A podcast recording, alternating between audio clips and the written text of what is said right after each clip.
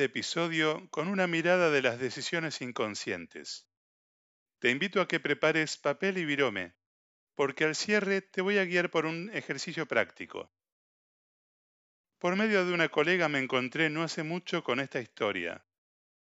Dice una leyenda urbana que, casi llegando al año 1800, se llevó a cabo en Estados Unidos una votación para determinar si la lengua alemana debía constituirse en segunda lengua oficial, después del inglés, y que esta propuesta se rechazó solo por el voto en contra del parlamentario Mühlenberg de origen alemán.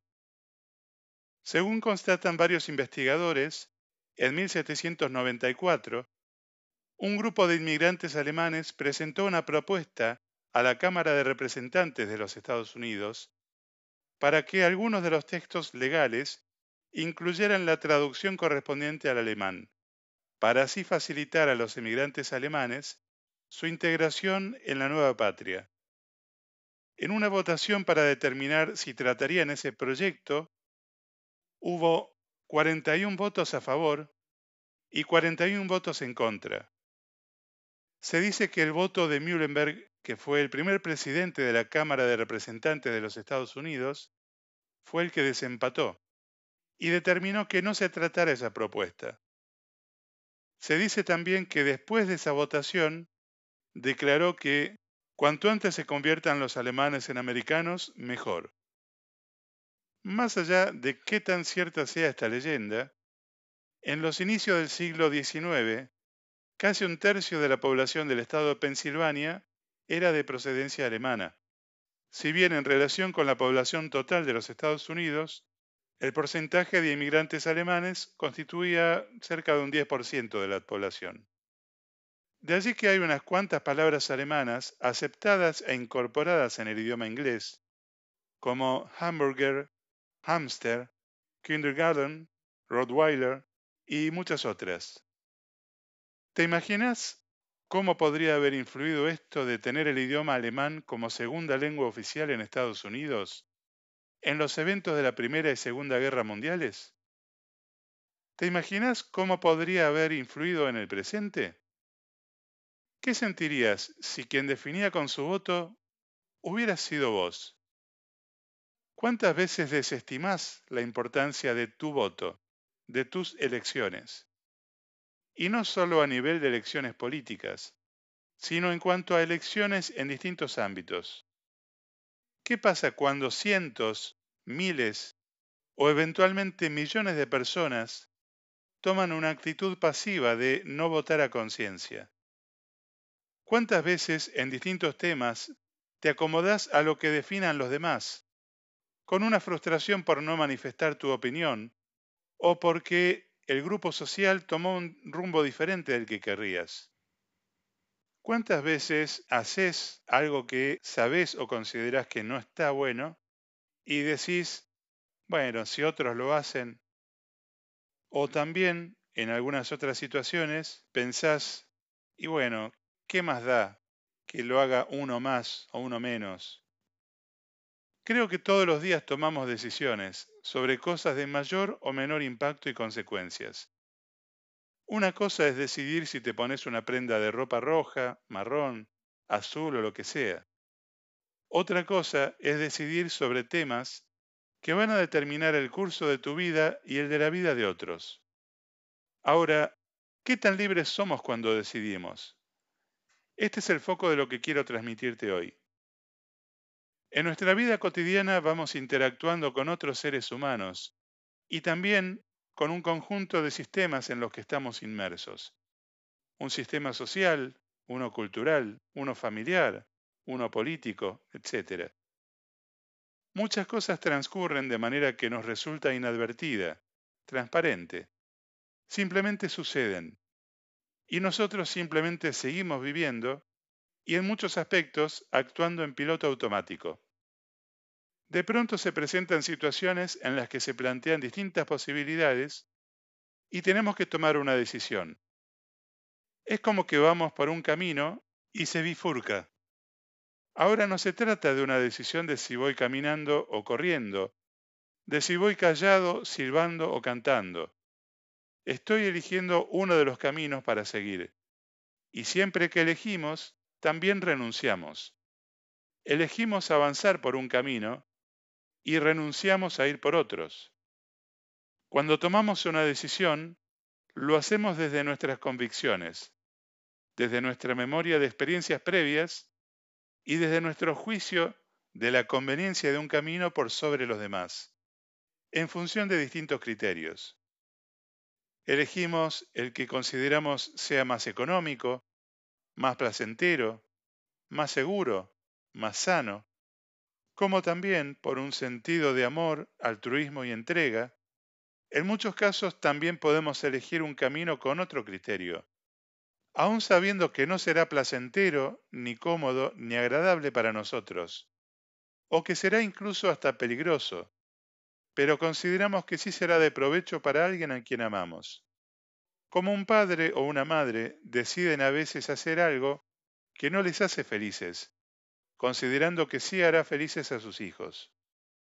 El punto es, como mencioné antes, uno de los factores que inciden en nuestras decisiones son nuestras convicciones, es decir, en qué creemos, de qué estamos convencidos. Aquí es donde la libertad de elección se torna, diría, cuestionable. Las cosas en las que creemos, ¿por qué las creemos?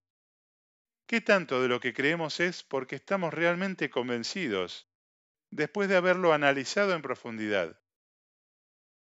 ¿Qué tanto de lo que creemos lo creemos por tradición familiar, por herencia, y lo mantenemos incorporado sin cuestionamientos, por un supuesto respeto y lealtad a nuestros ancestros? ¿Hay alguna figura de autoridad por la cual adoptamos eso que creemos? ¿Un abuelo o abuela? ¿Un padre o madre? ¿Dios? ¿Un autor de un libro? ¿Un presidente u otro político? ¿Un filósofo? ¿Un cura? ¿Un maestro o maestra? No estoy juzgando, sino invitándote a un espacio de reflexión. Hay un cuento sobre un elefante al que, en un circo, lo tenían encadenado de una pata hacia una pequeña estaca, y no intentaba escapar, porque estaba acostumbrado a esa cadena y a esa estaca desde que era un pequeño elefantito. Cuando era pequeño no tenía la fuerza suficiente para escaparse, pero ahora, aun siendo un elefante grande, y si bien con un leve tirón le bastaría para arrancar la estaca, ni siquiera lo intentaba. Jesús nos dice, conocerán la verdad y ella los hará libres. De esto deduzco que mientras no conocemos la verdad, no somos libres. ¿A qué verdad me refiero? Aquí es donde entra en juego el autoconocimiento. Cada uno de nosotros, ya sea que nos hagamos cargo o no, somos responsables de nuestras elecciones. En muchos casos elegimos desde creencias erróneas, como el elefante, que metafóricamente podemos considerar que elegía no intentar escaparse, por la creencia errónea de que la estaca y la cadena eran suficientemente fuertes para retenerlo. Hay creencias que tenemos muy arraigadas, y de ahí se forman muchos hábitos que tenemos, sin decir que sean ni buenos ni malos. Tal vez hace meses o años que usas la misma marca de algo sin considerar la posibilidad de probar otra marca. Hace años que doblas la ropa de la misma manera, hasta que ves videos de una japonesita, Marie Kondo, que te muestra una forma diferente de doblar la ropa. De la misma forma, cuando una persona vota a un partido político, simplemente porque cree que le debe una supuesta lealtad a ese partido, sin importar quién sea él o los candidatos, no está ejerciendo plenamente su derecho a voto, sino que lo hace desde una programación de sentido de rebaño. No porque realmente crea que ese o esos candidatos van a hacer las cosas bien y para el bien de todos, sino por el sentido de pertenencia y lealtad a su partido. De nuevo, prefiero no juzgar a esas personas. En todos los ámbitos, no solo en el político, al tomar alguna decisión significativa, creo que está bueno revisar cuáles son mis convicciones y preguntarme quién tiene o a quién le di la autoridad para decir que eso que creo es realmente así. En algunos casos, eso me llevará a ver que la figura de autoridad es Dios. Ahí no hay más que revisar. Usualmente ese tipo de convicciones suelen estar estrechamente vinculadas con nuestros valores. En otros casos, eso me llevará a ver que a quien le di autoridad en algún momento es algún otro humano que en ese momento ejercía alguna influencia sobre mí. Y no es cuestión de caer en culpas, remordimientos ni rencores, sino que ahora puedo elegir quitarle esa autoridad que le di antes y definir ahora mi creencia al respecto, con lo que hoy me haga más sentido. Te propongo un ejercicio. Te invito a escribir tus respuestas para que te sea más fácil revisarlas luego y analizarlas más en detalle. Y te invito asimismo a que pongas pausa si lo necesitas para reflexionar y escribir después de cada consigna. En primer lugar, identifica tres actividades que tengas que hacer en estos próximos días. Y escribílas de esta manera.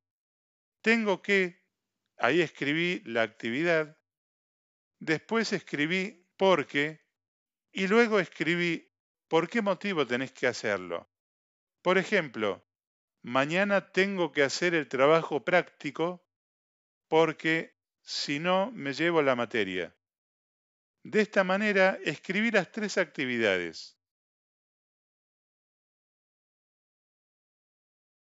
Pensando en estas tres actividades que tenés que hacer, ¿qué sentís? ¿Cómo te sentís? Bien. Ahora te pido que tomes cada una de estas oraciones que escribiste y una por una, sin cambiar la actividad, las reescribas de esta manera. Reemplaza tengo que por yo elijo. Ahí escribí la misma actividad y después, en lugar de porque, escribí para y después no escribas un por qué. Escribí qué es lo que vos querés que pase, qué querés conseguir como resultado de hacer esa actividad. Por ejemplo, mañana yo elijo hacer el trabajo práctico para poder aprobar la materia.